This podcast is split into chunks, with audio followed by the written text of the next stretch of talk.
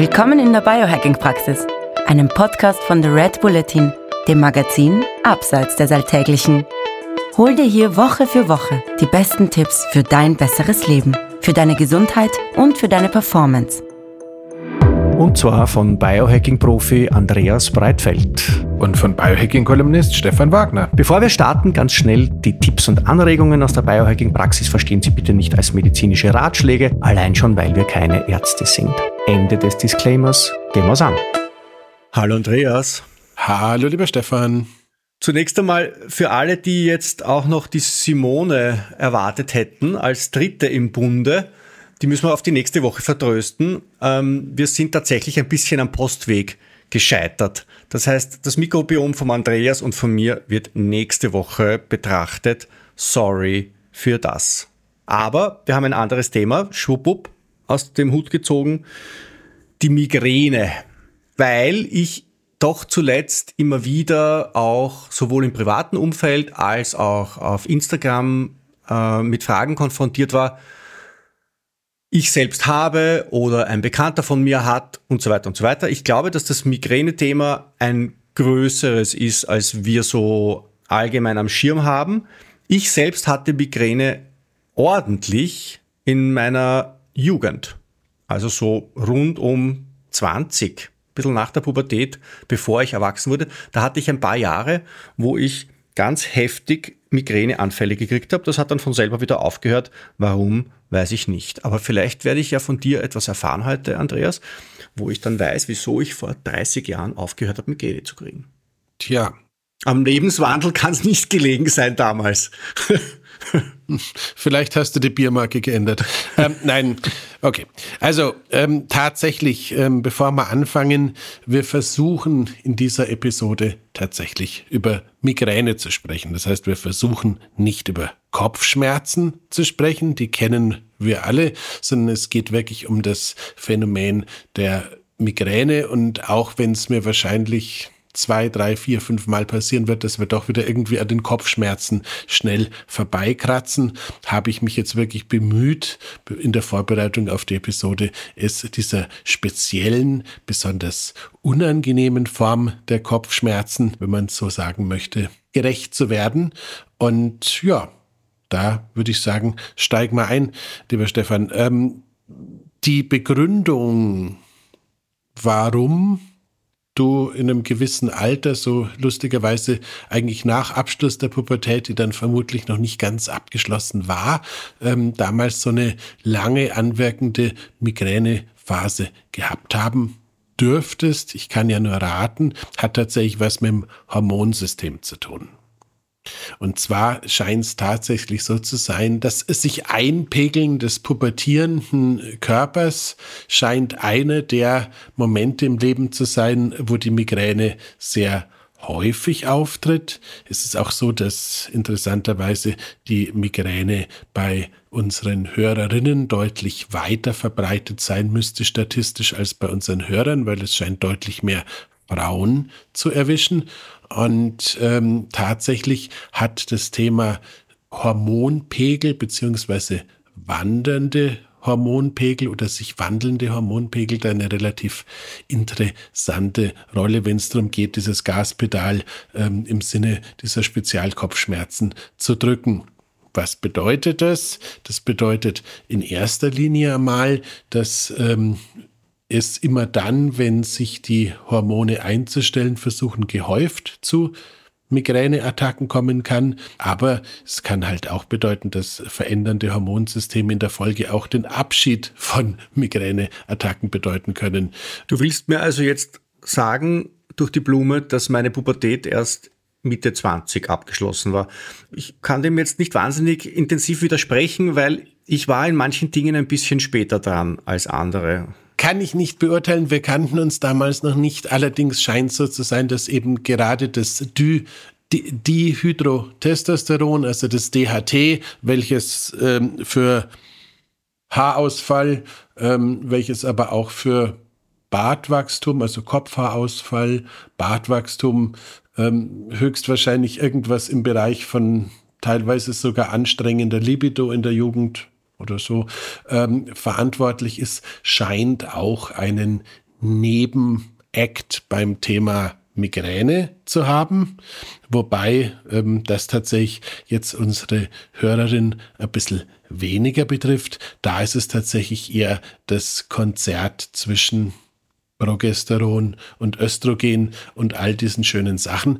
Und ähm, da gibt's dann auch gleich zwei lustige Takeaways. Das eine ist eine Anekdote aus meinem persönlichen Umfeld, ähm, beziehungsweise aus dem Leben meiner jüngeren Tochter. Die hatte eben so mit ja, 15, 15,5, äh, ein halbes Jahr, wo sie ständig unter Migräne gelitten hat und äh, irgendwann all a sudden war die vorbei und das passt natürlich sehr schön zu diesem ersten großen Lebensabschnitt im Leben der Frau, wo das Thema Migräne so übermäßig auftaucht, wenn eben das Hormonsystem sich zum ersten Mal einpegelt und auf der anderen Seite nicht aus meinem persönlichen Umfeld, aber aus der Literatur wohl dokumentiert, ist das Thema, dass die Schwangerschaft bei vielen Frauen, die im, im Vorfeld noch massiv unter Migräne gelitten haben, dem ganzen Klicks, Klacks ein Ende setzt und quasi nicht nur während der Schwangerschaft, sondern auch in der Folge die Migräne quasi Vergangenheit ist. Das heißt, wir haben jetzt einerseits eine Östrogen-Progesteron-Geschichte und wir haben eine die Hydrotestosteron-Geschichte, also für beide Geschlechter. Aber im Endeffekt scheint die Östrogen-Progesteron-Geschichte deutlich stärker reinzuhauen. Und da diese beiden Hormone eben im weiblichen Organismus stärker vertreten sind, scheinen wir da schon mal eine erste Erklärung zu haben, warum gerade die Hörerin eine gute Kandidatin für das Thema Migräne ist. Mhm. Okay. Kennst du irgendwelche Zahlen, also wie viel Prozent der Migräne äh, geplagten Menschen weiblich sind und wie viel Prozent männlich? Gibt es da so irgendwelche Daten dazu? Ich habe, glaube ich, irgendwas von 70, äh, 30 gelesen, aber das ist jetzt nicht äh, zitierbar, aber es dürfte so wirklich ein Großteil deckt es mit Sicherheit ab. Ja. Und und, und, und, und das jetzt äh, durch Schwangerschaft und äh, die entsprechende Hormonumstellung die Migräne dann verschwindet, ist das normal oder ist das eine, eine anekdotische Beobachtung? Nee, das scheint, das scheint relativ handfest zu sein. Also das scheint sehr handfest zu sein. Genauso kann es dir aber halt auch passieren, dass du, wenn du dann als äh, dritte Hormon Situation die Wechseljahre nimmst, kann es halt auch wieder in die eine oder in die andere Richtung zurückgehen. Das heißt, immer dann, wenn der Pegel sich neu pegelt, scheint das ein ja, positiv oder negativ konnotiertes Window of Opportunity für Migräneanfälligkeiten aufzugehen. Das heißt, eine, eine gewisse Gemeinsamkeit aller Migränegeschichten ist jetzt eine Umstellung des Hormonhaushalts. Genau, Sowohl genau, in Richtung der Migräne-Lichtschalter wird aufgedreht, als auch der Migräne-Lichtschalter wird wieder abgedreht. Genau. Und die Leuchtdauer, um in dem Bild zu bleiben, die kann dann auch schon mal über Jahre beziehungsweise Jahrzehnte anhalten. Was auch gleich zu einem, oh Gott, als hätten wir es geübt, perfekten Übergang zu einem wesentlichen Erkennungsmerkmal der Migräne führt im Vergleich zu den unterschiedlichen anderen Kopfschmerzen. Und da gibt's ja die wildesten Varianten von Kopfschmerzen, von den normalen Kopfschmerzen, die wir halt alle so irgendwie kennen, abgesehen wie die Cluster-Kopfschmerzen oder die über den Trigeminusnerv, also sprich dieser Nerv, mhm. der da übers Gesicht zieht, ähm, induzierten Kopfschmerzen. Die Migräne zeichnet sich in Anführungszeichen sehr häufig beziehungsweise immer durch eine erhöhte Lichtempfindlichkeit aus. Das kenne ich noch aus meiner, aus meiner Erfahrung. Also einen Migräneanfall verbringt man schmerzgekrümmt, waagerecht, zugedeckt, schüttelfrostig in einem verdunkelten Raum. Und bei mir war es immer so, dann habe ich irgendwann einmal geschrieben wie ein Reiher und dann war eigentlich alles wieder gut. Viele Stunden später, ja den Ausflug in die Vogelwelt, da kann ich jetzt nichts dazu beitragen, aber ich habe ein paar ganz lustig, so total Biohacking-Vorurteil äh, bedienende Geschichten dazu, die richtig genial sind, in Anführungszeichen. Das, das eine ist, äh, wenn man feststellt als Migränepatientin, als Migränepatient, dass es jetzt wieder losgehen könnte mhm. mit einer Migräne, wäre es eine sehr gute Idee, sich in einen von natürlichem Licht abgeschotteten Raum zurückzuziehen und tata, tata, ein Rotlicht anzuschalten, weil es scheint tatsächlich so zu sein, dass die roten Lichtfrequenzen diese Fotosensibilität, Fotosensitivität, wie mhm. du es auch immer bezeichnen möchtest, nicht ansprechen. Das heißt, äh, dieser normale, ja, Tunnel des Grauens, der quasi durch die Lichtexposition dann weiter beschleunigt wird, würde durch die Rotlichtfrequenzen geschnitten werden. Und okay. das finde ich allein schon mal sehr, sehr, sehr spannend, weil ja das Thema Fotosensitivität auch losgekoppelt von der Migräne für viele Menschen ein Thema ist, dass die einfach Tage haben, wo sie quasi nicht rausgehen können oder beim Licht draußen nicht zurechtkommen. Und da wäre tatsächlich sowohl die Investition in eine rote Glühbirne, da braucht man also jetzt kein teures Foto Biomodulationsgerät, sondern da braucht man einfach nur ein rotes Licht mhm. oder tatsächlich das Tragen einer Blueblocker-Brille statt einer Sonnenbrille. auch tagsüber? Auch tagsüber. Ja. Ähm, das heißt, da gilt dann Breitfeldsatz, wenn du tagsüber eine Blueblocker-Brille trägst, hast du die Kontrolle über dein Leben verloren, ausnahmsweise mal nicht. Ja. Ähm, sondern dann kannst du sagen, ja, du Depp, ich vermeide gerade, dass ich eine Migräne bekomme. Ja. Und dann nickt der Breitfeld und sagt, das verstehe. Gut. Cool. Ähm, ja, man hat ja diese am Anfang, ich weiß nicht, äh, hast du selber Erfahrungen mit Migräne gemacht einmal bei dir? Nee, wie gesagt, ich hatte ein halbes Jahr die Feldstudie mit meiner Tochter, die war ja. ernst, ernsthaft äh, herzerweichend und ganz schön, fühlte sich auch für mich ganz schön dramatisch an.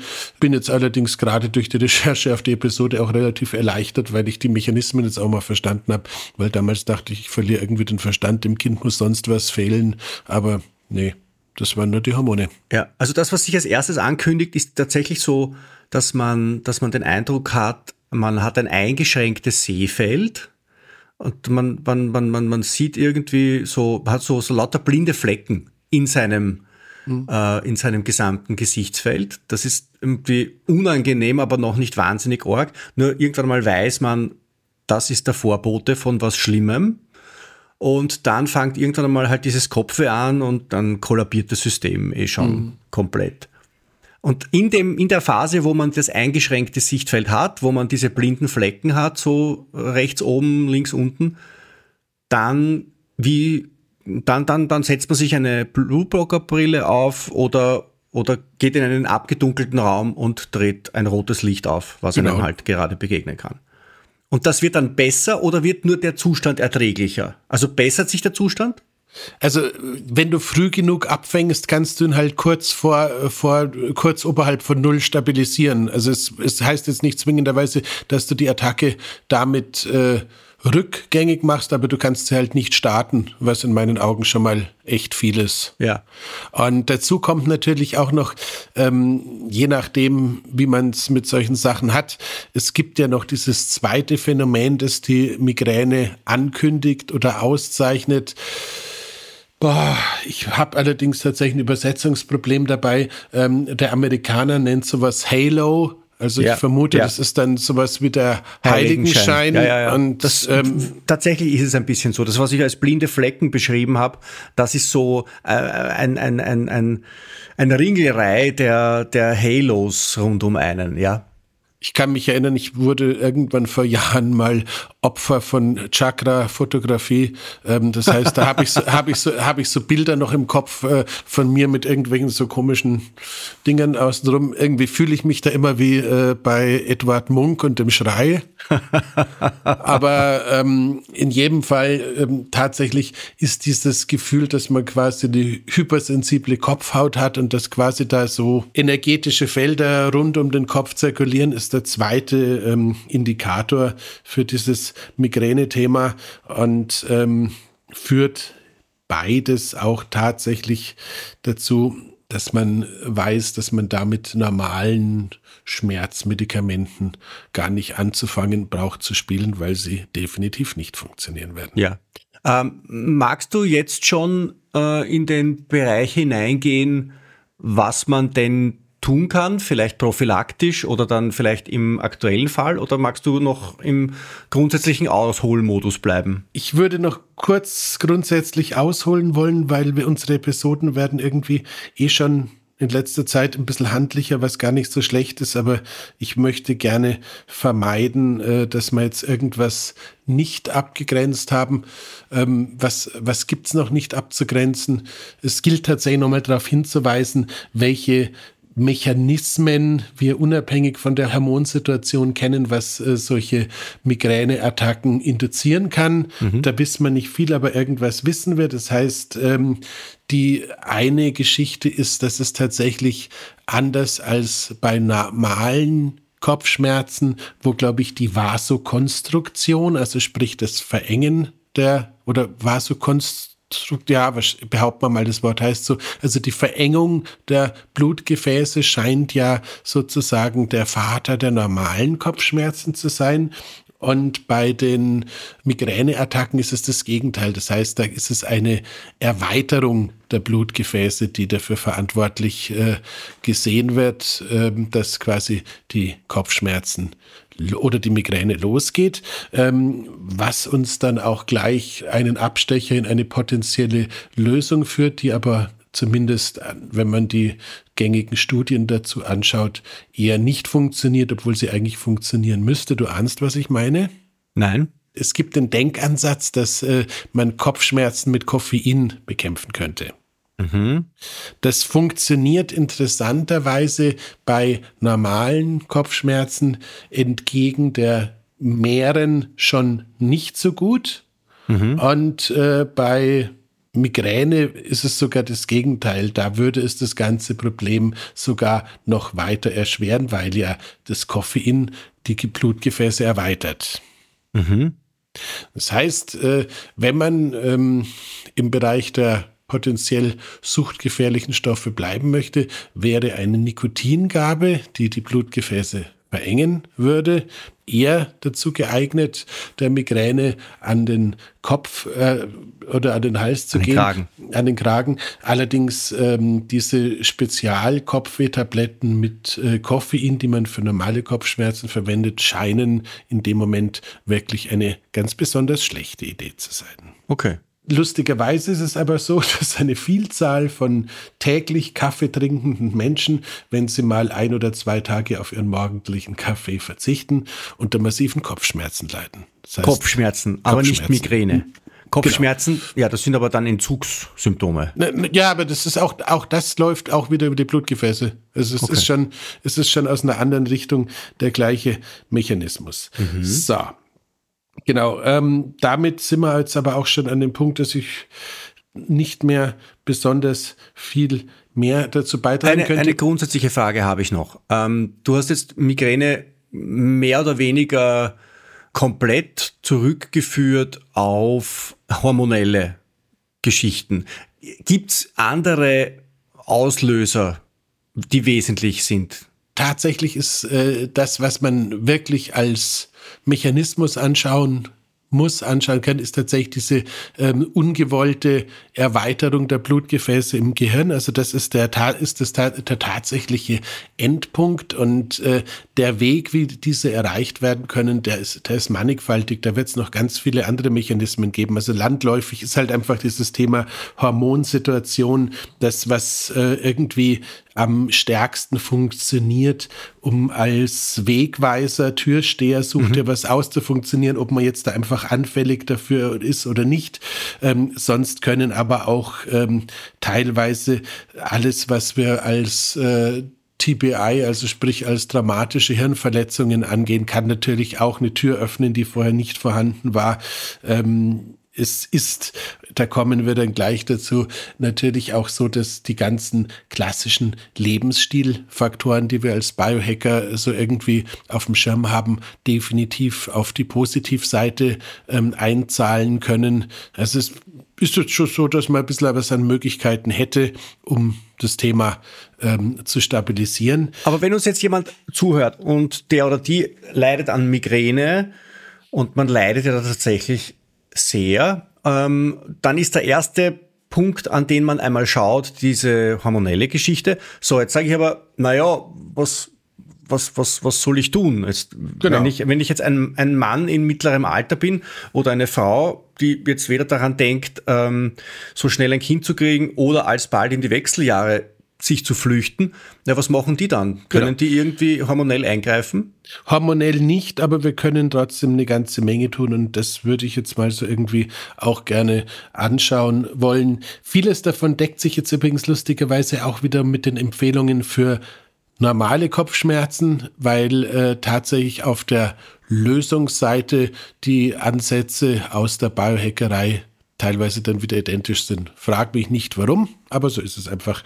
Bedeutet, fangen wir von hinten an. Es gibt so ein paar relativ schräge Dinge, die extrem gut funktionieren sollen, um Migräne loszuwerden. Dazu gehört beispielsweise der Einsatz von ätherischen Ölen. Mhm. Das heißt, äh, da scheinen so äh, Tinkturen mit äh, Lavendel und Eukalyptus, wenn ich mich richtig erinnere, in einer Vielzahl von Studien, Klammer auf, uns ist allen bewusst, das Feld der ätherischen Öle ist ein Acker voller Schlangen. Die meisten ätherischen Öle, die man kaufen kann, sind im Multilevel-Marketing-Vertrieb beheimatet und kosten aus diesem Grund deutlich viel mehr Geld, als man sich irgendwie vorstellen kann. Häufig sind sie auch nicht aus biologischem Anbau und werden auch sehr häufig als Allheilmittel auch zum inneren Anwendungen in vielen Fällen von Menschen, die keine Ahnung haben, an Menschen, die noch weniger Ahnung haben, empfohlen. Das heißt, da gibt es eine ganze Menge an Türen, wo man durchaus ein K-Wert K-Wert haben darf, aber nichtdestotrotz, wenn man quasi hier an diese, ja, der Amerikaner würde vermutlich Tempel sagen, also sprich an die Schläfen, die entsprechenden Tinkturen aufbringt, ist die Studienlage tatsächlich so, dass eine Vielzahl von unterschiedlichen Kopfschmerzformen inklusive der Migräne dadurch gelindert werden kann, wenn man quasi da diese ätherischen Öle aufbringt. Du hast jetzt gesagt Lavendel und was noch? Eukalyptus, Eukalyptus. waren die zwei. Okay. Gibt, man, äh, das ist tatsächlich auch da, ist man herzlich dazu eingeladen, sich die Studien im Internet zu googeln und dann die unterschiedlichen Tinkturen, die ausprobiert worden sind, anzuschauen. Ich glaube, auf ähm, PubMed habe ich eine Meta-Analyse aus 250 Studien oder sowas gesehen. Also das ist relativ wild. Das Thema ist äh, für viele Menschen sehr, sehr, sehr im wahrsten Sinne des Wortes bedrückend und dementsprechend wird da auch viel nach Lösungen gesucht. Bedrückend passt auch ganz gut, weil sehr häufig in solchen Studien mit Hilfe von Ex exogenem Druck auf den Schädel äh, Kopfschmerzen erzeugt werden. Also insofern war das Wort sogar gar nicht so falsch gewählt. Also wie gesagt, am Anfang hatten wir dieses Thema Fotophobie sozusagen ja schon mal angeschaut. Das scheint sehr wesentlich zu sein. Ätherische Öle sind extrem lustig, was die Wirkweise anschaut. Eine sehr abstrus wirkende, aber sowohl bei Migräne als auch bei klassischen Kopfschmerzen als effizient angesehene Methode, das Ganze loszuwerden, ist die Injektion von Botox allerdings diesmal nicht unter die Haut, um ein faltenfreies Aussehen zu gewährleisten, sondern in die Muskulatur. Da scheint tatsächlich die Neuronenweitergabe so beeinträchtigt zu werden, dass äh, Leute, denen man intramuskuläres Botox verabreicht hat, äh, für eine gewisse Zeit eine massive Linderung, was die Anfälligkeit äh, von Migräne angeht, erreicht haben. In welche, welche Muskeln? In den Bizeps oder den Gluteus maximus? Wahrscheinlich eher nicht um ehrlich zu sein, da ging es jetzt, es gibt ja keinen, keinen Hirnmuskel oder sowas. Ich gehe tatsächlich davon aus, das ist relativ wurscht. Ich glaube, das wirkt systemisch. Okay. Also das fand ich außergewöhnlich. Weniger außergewöhnlich äh, ist, dass die Akupunktur in vielen, vielen Fällen sich auch als wirksam darstellt.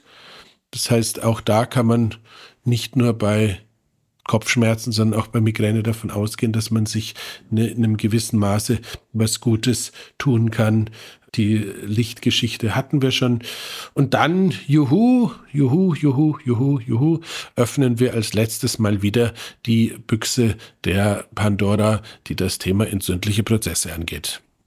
Wer hätte Warte, es gedacht? Vorher, vorher, noch, vorher noch, ich meine, Magnesium muss man auch bei, im Zusammenhang mit Migräne erwähnen, oder? Es gibt also, soweit ich das weiß, gibt es Studien, die die Häufigkeit von Migräneattacken mit dem Versorgungsstand von Magnesium in Verbindung bringen.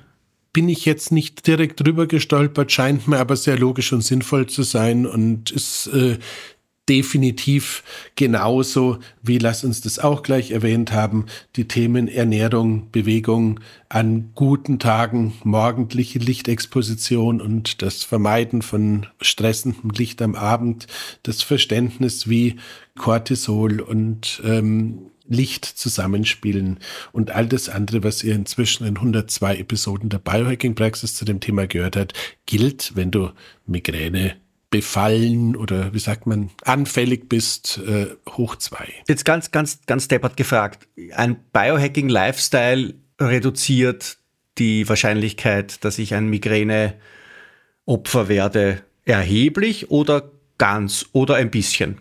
Sagen wir mal so, äh, Gottvater Huberman äh, sagt erheblich. Okay. Das, und das scheint mir schon ganz schön viel, erheblich scheint mir ganz schön viel zu sein. Und wenn wir jetzt äh, die ähm, zuerst, äh, zuerst das Lieblingsthema aller Biohacker oder eins der Lieblingsthema aller Biohacker und dann noch ähm, einen Nebenschauplatz dazu nehmen, dann wird das Bild erst ganz schön rund und ölig und danach wird es ganz schön gelb. Du ahnst, wo ich hin will. Ganz schön ölig bedeutet, äh, es gibt Omega eine 3?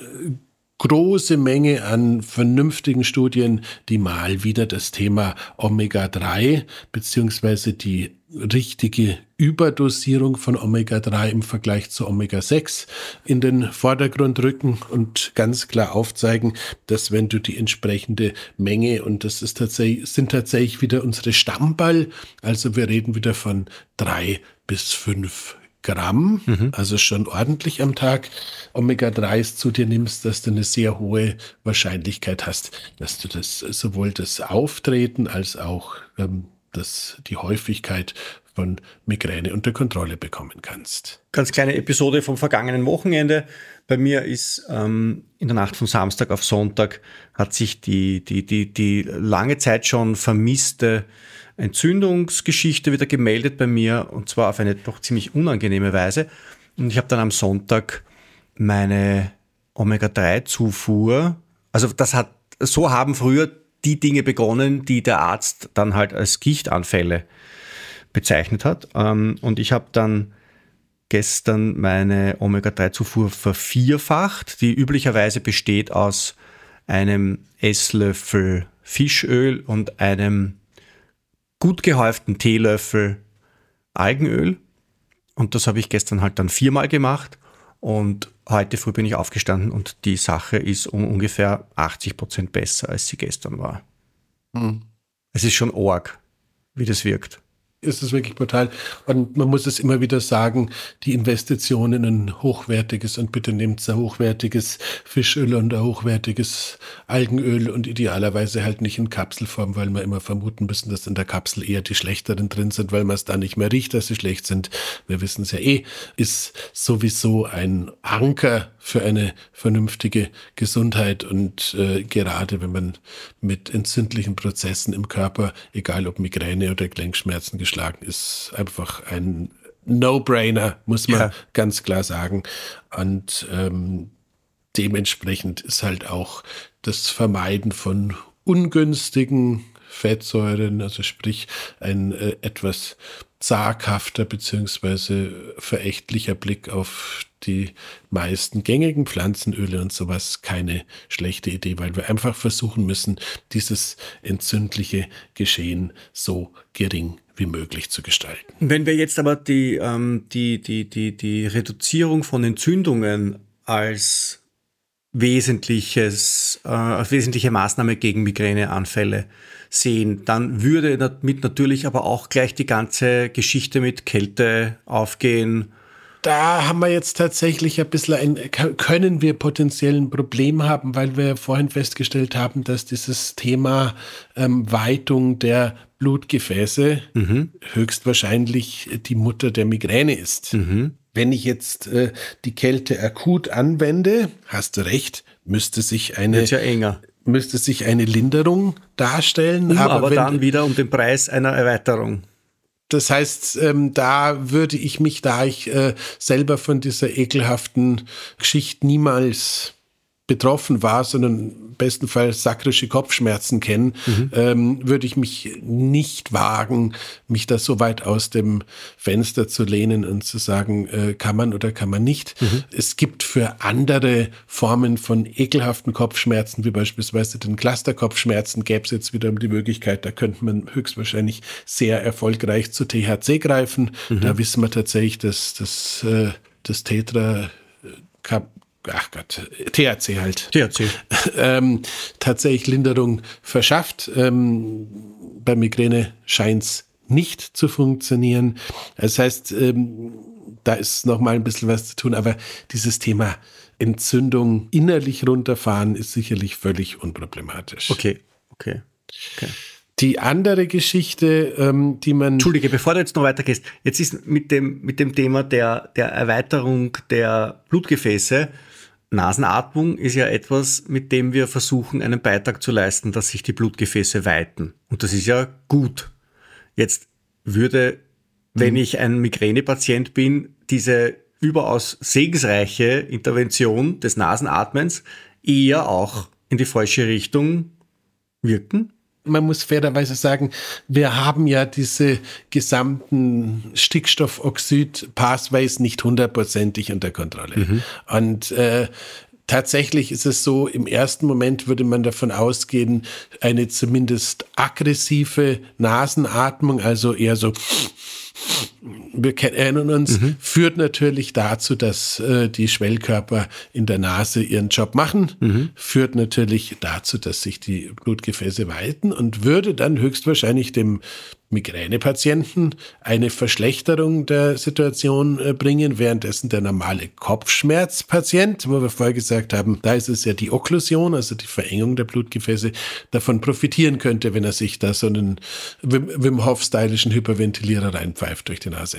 Und auch Mouth-Taping beim Schlafen würde wahrscheinlich entsprechend zu betrachten sein. Das heißt, wenn ich normal Kopfweh habe, Mund zupicken, wenn ich Migräne habe, Mund nicht zupicken, sondern ganz schier gesagt, vielleicht sogar die Nase zu picken, aber das würde ich mich jetzt nicht empfehlen trauen, weil, weil das durch den Mund atmen beim Schlafen hat so viele negative Auswirkungen, das, das möchte ich jetzt niemandem empfehlen. Genau. Also so wäre das in meiner Einschätzung auch. Was jetzt tatsächlich interessant ist, ist, äh, dass das Thema Kurkumin, mit dem wir gemeinhin nicht so sonderlich viel ähm, ja, ich kann nicht. Ich, ich, kann, ich kann mit Kurkumin nicht so richtig sonderlich viel anfangen. Es gibt äh, relativ viele Studien, relativ viele äh, Anekdoten und Unfallberichte sozusagen von Menschen, gerade in den Vereinigten Staaten, die sich ihre Leber teilweise sogar ernsthaft geschädigt haben, weil sie exorbitant große Mengen von Kurkumin zu sich genommen haben. Kurkumin ist des Weiteren auch, muss man sagen, ein äh, Gegenspieler vom äh, Dihydrotestosteron, was äh, wir am Anfang dieser Episode schon mal hatten und jetzt wissen wir auch, warum es bei Migräne funktionieren könnte. Als Gegenspieler des Dehydrotestosterons kann es aber halt auch zu Libidoverlust und mangelnde Kraft, äh, für, mangelnder Kraft führen. Also ich kann mich da nur mal wieder an die ähm, namenlose Verkäuferin an der Fleischtheke auf die Frage, um welche Form von Wurstwaren es sich da handeln, ähm, zurückgreifen und sagen, my mom mogs, i mogs nicht. Also ähm, als Beschreibung, mir ist das Kurkumin nicht nur, weil es hässliche Flecken auf den T-Shirts macht, wenn man zufälligerweise beim Trinken lachen muss, äh, eher zuwider. Ich nehme es im Curry, aber es könnte durchaus eben auch in der Lage sein, die Migräne zu lindern. Und wenn man da in so einer Schmerzsituation drin ist, glaube ich, lohnt sich auch einmal zu sagen, okay, ich habe ein höchstwahrscheinlich liposomales Kurkumin bei ja. der Hand und setze es eben gezielt in der Migränebekämpfung akut ein. Weil wir ja wissen, dass Kurkumin der Wirkstoff im Kurkuma ist und der Zugang zu diesem Wirkstoff ist offenbar sehr gut geschützt in anderen Worten, die Bioverfügbarkeit von Kurkumin aus Kurkuma ist minimal. Man kann sich ein bisschen verbessern, indem man es, glaube ich, äh, in warmen Speisen zu sich nimmt, zu, mit Fett gemeinsam zu sich nimmt und mit Pfeffer gemeinsam zu sich nimmt. Das sind die drei, die drei Schlüssel, die, die, die, die manche Schlösser aufsperren. Aber dann gibt es dieses Kurkumin-Extrakt. Das ist also das, was, da ist der Wirkstoff schon freigesetzt. Und das kann man dann separat auch einnehmen. Also ich glaube, so ein Kurkuminextrakt ist dann, entspricht dann, ich weiß nicht, an, an, an einem halben Kilo Kurkuma oder mhm. so. Dasselbiges gibt es dann auch als Infusionslösung. Die hat allerdings einen Preis. Ich glaube, das ist weit über Gold, Platin, Kokain oder sonstiges auf der Feinunze. Aber ich habe mir sagen lassen, man kann sich auch so Kurkuma-Infusionen besorgen. Die, die funktionieren Kurkumin dann wahrscheinlich. Kurkumin, Kurkumin, ja. Kurkumin. Sonst hat man ein rosa Blut. Ah, äh, du, solange es kein blaues Blut ist, ja. ist alles fein. Übrigens, apropos blaues Blut. Äh, ich darf berichten, dass ich jetzt nach, ich glaube, wie lange ist es jetzt her? Ein Monat oder zwei? Habe ich mein, mein erstes blaues Pipi habe ich gehabt. Also vom Mythelinblau. Ich okay. bin, ganz, bin, ganz, bin ganz überrascht. Es war ja. bei mir nämlich lange Zeit überhaupt nichts zu sehen. Und jetzt irgendwie letzte Woche habe ich mir gedacht, no, das ist jetzt, ent, entweder bin ich kurzfristig ganz stark dehydriert oder, ähm, oder das, das, das ich habe aber die, die, die Dosierung überhaupt nicht wesentlich nee, erhöht. Äh, nach, nachdem wir wissen, dass äh, mehr oder minder die Gabe von Vitamin C die Blaufärbung äh, eliminiert im Urin, würde ich fast vermuten, du hast irgendwie Vitamin C weniger genommen oder irgendwas in den Supplements auf dem Pathway, weil normalerweise sagst du immer, wenn du die Blaufärbung nicht haben möchtest, äh, setz auf Vitamin C. Ja, ähm, nein, ich, ich nehme eigentlich brav mein Vitamin C nach wie vor. Vielleicht habe ich es ein bisschen versetzter genommen. Mhm. Das kann schon sein. Das, das wäre das Einzige, was mir an Lösung einfallen würde. Also, aber wie schön, dass du mich überhaupt nicht vom Faden wegbringst. Ähm, aber Nein, du, bist, haben, du, bist, du, bist ja, du bist ja unerschütterlich. Also den, den, den, den Breitfeld abzulenken ist, ist, ist, ist, ist ja unmöglich. Ui. Und schau mal. In der rechten oberen ein, Ecke. Ein Eichhörnchen. ein Vogel. Ein Alpaka.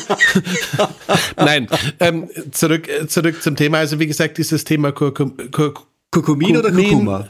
Kurkumin beziehungsweise Kurkumin auch äh, liposomal oder eben als Infusion könnte man auch noch in den Köcher für akute ja. äh, Geschichten reintun. Dauerhaft nehmen würde ich es wirklich nicht. Das ist mir jetzt äh, tatsächlich auch dieses was mache ich akut und was mache ich prophylaktisch und grundsätzlich. Genau. Das ist relativ einfach, das sind wir auch, glaube ich, gut. Ähm, halb prophylaktisch, also darauf vorbereitet sein, im Sinne von Blutblockerbrille haben und Rotlicht parat haben, ist das Thema Lichtempfindlichkeit, weil das wohl auch der Türöffner für die meisten Migränen ist. Also da einfach vorbereitet sein und wenn man arbeiten muss, halt einfach Rotlicht im Zimmer haben, dunkel haben, Blutblockerbrille auf und dann geht das höchstwahrscheinlich immer noch, wenn man es früh genug auffängt. Ähm, prophylaktisch ist das Thema Fischöl. Also Fischöl werden wir jetzt nicht durch akute Gabe äh, in der Lage sein, noch was umzudrehen. Das fahren wir dauerhaft, um einfach die Entzündung runterzufahren. Entschuldige. Ähm, und auf der anderen Seite natürlich auch Reduzierung von diesen Omega-6-Geschichten. Das heißt, lassen wir jetzt auch aus diesem Grund einmal die Fertignahrung weg lassen wir aus oh. diesem Grund auch die Chips weg und lassen wir auch aus diesem Grund Pflanzenöle weg. Genau. Und wir haben, nur weil wir gegen Pflanzenöle sind, keine politische Gesinnung. Liebe Freunde vom. Ja, wir haben schon eine politische Gesinnung, aber wir sind nicht in das rechtsextreme Eck zu stellen, nur weil wir Sonnenblumenöl blöd finden. Genau. Ähm, Wer es nicht gesehen hat, der Stefan hatte mir da irgendwann mal eine unglaubliche Geschichte aus dem Rolling Stone weitergeleitet, über die ich mich immer wieder freuen darf, ja. ähm, wo es eben darum ging, dass die Gesundheitsinfluencer die Pflanzenöle schlecht finden, ja. rechts wären. Ja. Davon möchte ich mich einfach distanzieren. Also nicht von den Pflanzenölen, die finde ich scheiße, aber von dem anderen Teil. so, gut. Ähm, das haben, damit, damit das auch noch gesagt worden ist, ähm, also sprich, akut wäre letzten Endes das Thema Licht, das Thema Kurkumin, der Rest, das Magnesium, das äh, Fischöl, die entsprechende Verzicht auf proinflammatorisches Gedöns auf der Omega-6-Schiene äh, wäre dauerhaft.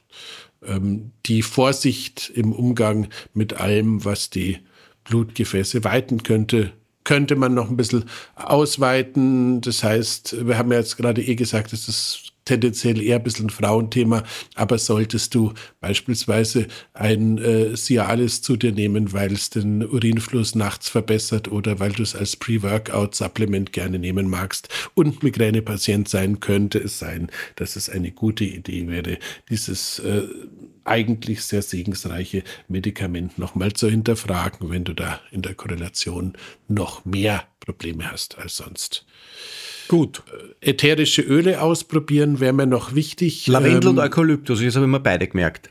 Genau, das scheinen die auch gewesen zu sein, aber höchstwahrscheinlich kann man auch da noch äh, die verschiedensten Tinkturen anschauen, aber halt in dem Fall nicht trinken, was ja bei ätherischen Ölen sowieso immer ein bisschen schwierig ist, sondern ein Tröpfchen auf die Schläfen. Gut. Ja, glaubst du, dass wir damit dem sehr komplexen, vielschichtigen und viele Leute ganz fürchterlich die Lebensqualität vermiesenden Thema Migräne jetzt ganz auf den Grund gegangen sind oder nein? War das jetzt mehr so ein bisschen die Basics? Also wenn jetzt jemand zu dir käme in die ähm, Biohacking, ins Biohacking Lab und, und, und, und dann sagt Herr, Herr Breitfeld, der Schädel. Sagen wir mal so, es ist tatsächlich so, ich merke halt immer dann, wenn es wirklich um die Neurowissenschaften geht, schon auch, dass ich halt äh, letzten Endes mir mein Wissen selbst erarbeitet habe und äh, da keine fundierte Ausbildung habe. Das heißt, ja, vermutlich kann man sowohl was die möglichen Nervenbahnen und sonstige äh, in diesen Prozessen verantwortliche Mechanismen angeht, tieferes Wissen haben. In der Anwendung in der Praxis, glaube ich, ist es tatsächlich so, dass äh, dieses Blue-Blocker- und Rotlicht-Thema ein ziemlich massiver mhm. Türöffner ist. Und ich finde es einfach völlig faszinierend, mir vorzustellen, dass sie einfach nur getöntes Brillenglasel aufsetzt und einer sich anbahnenden Migräne im Idealfall wirklich damit äh, die Tür vor der Nase zuhauen kann. Ja. Also insofern ich glaube mal tatsächlich, wenn man äh, damit dauerhaft geschlagen ist, dann ist man hat man deutlich mehr Spezialwissen, als wir es bieten können. Aber nichtdestotrotz. Hm, weiß ich gar nicht. Aus meiner persönlichen Begegnung mit, also mit meiner eigenen Migräne, klarerweise, aber da war ich halt noch jung und ziemlich wenig interessiert an Biohacking-Sachen. Aber jetzt auch mit den Leuten, die da auf mich zukommen, wenn ich dann frage, wie schaut's denn aus mit Magnesium, wie schaut's denn aus, auch mit Omega-3, dann sagen die Leute, na, das habe ich noch nicht probiert, das, na, das glaube ich nicht, dass das was hilft oder so. Also ich glaube, dass die, dass das äh, Bewusstsein und auch die Bereitschaft, sich auf die Basics einzulassen, mh, hm, bei relativ vielen Leuten noch nicht so ausgeprägt ist. Also ich glaube, dass man mit dem kleinen Einmaleins schon ziemlich viel gewinnen kann. Bei ganz vielen Leuten. Jetzt bei den verzweifelten Fällen, die wirklich schon ganz viel unternommen haben und die wahrscheinlich wirklich auch mehr wissen, als, als wir jemals wissen werden. Wobei, ich meine, ich habe jetzt seit na, bald schon 20, 25 Jahren, 20 Jahren äh, mit diesen Entzündungsgeschichten zu, zu tun und erst seitdem ich wirklich konsequent das Omega-3 rauf fahre, habe ich's tatsächlich auch im Griff, wenn es schon losgeht. Also, und ich habe mich schon sehr intensiv mit dem ganzen Ding beschäftigt. Also man kommt dann relativ spät, glaube ich, auch vielleicht auf die echte Macht des kleinen Einmaleins drauf. Ja, und wie gesagt, ähm, letzten Endes, ähm, das ist auch was, was man dann wirklich äh, Leuten, die sich noch nicht für unser Thema begeistern, wirklich teilen kann. Also das ist so, sind so Geschichten, wo man sagen muss, da muss der nicht, muss der jetzt nicht irgendwie das Haus in einer anderen Farbe anmalen oder sonst irgendwas, einfach zu schauen, Entzündungen kontrollieren und vielleicht den einen oder anderen Trick noch weitergeben. So, lieber Stefan, es ist so schade was? Wir sind, am, wir sind am Ende der Episode und ich freue mich ja immer drauf, wenn dir dann ähm, diese Schweißtropfen auf der Stirn auftauchen, wenn ich die nach dem Cliffhanger Das frage. Arge war, dass ich das letzte Mal so gut vorbereitet habe. Ich wusste das letzte Mal ja schon, dass wir die Simone erwarten. Und jetzt hat uns der Postweg die Simone verhagelt. Aber sie geht ja nicht verloren, sie kommt genau. ja nächste Woche. Und das ist der Vorteil, jetzt weißt du, dass nächste Woche die Simone kommt. Ja, und die Simone hat das, was am Postweg zur Simone unterwegs ist, beziehungsweise zum Biovis-Labor, das können Sie sich denken. Und darüber werden wir nächste Woche dann auch ein bisschen im Detail sprechen. Und Sie werden dann auch wissen, wie es beim Andreas und bei mir im Inneren ausschaut. Also anders als die Auguren im alten Rom. die Augur, danke, danke für das Bild der Auguren. Das, das finde ich, finde ich schön. Das waren die Vogelfedern, oder? Die da. Hühnerknochen, äh, Ja. Asche, was auch immer man parat hatte.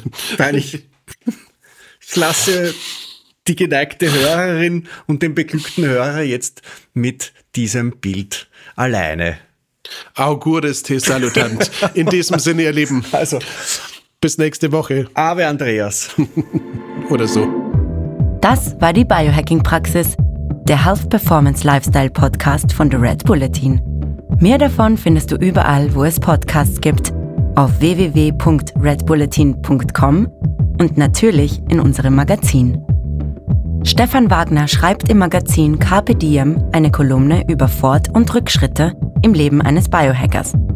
Andreas Breitfeld ist der Red Bulletin-Experte für Biohacking. In München betreibt er das europaweit einzigartige Biohacking Lab. Mehr Infos dazu findest du auf www.breitfeld-biohacking.com.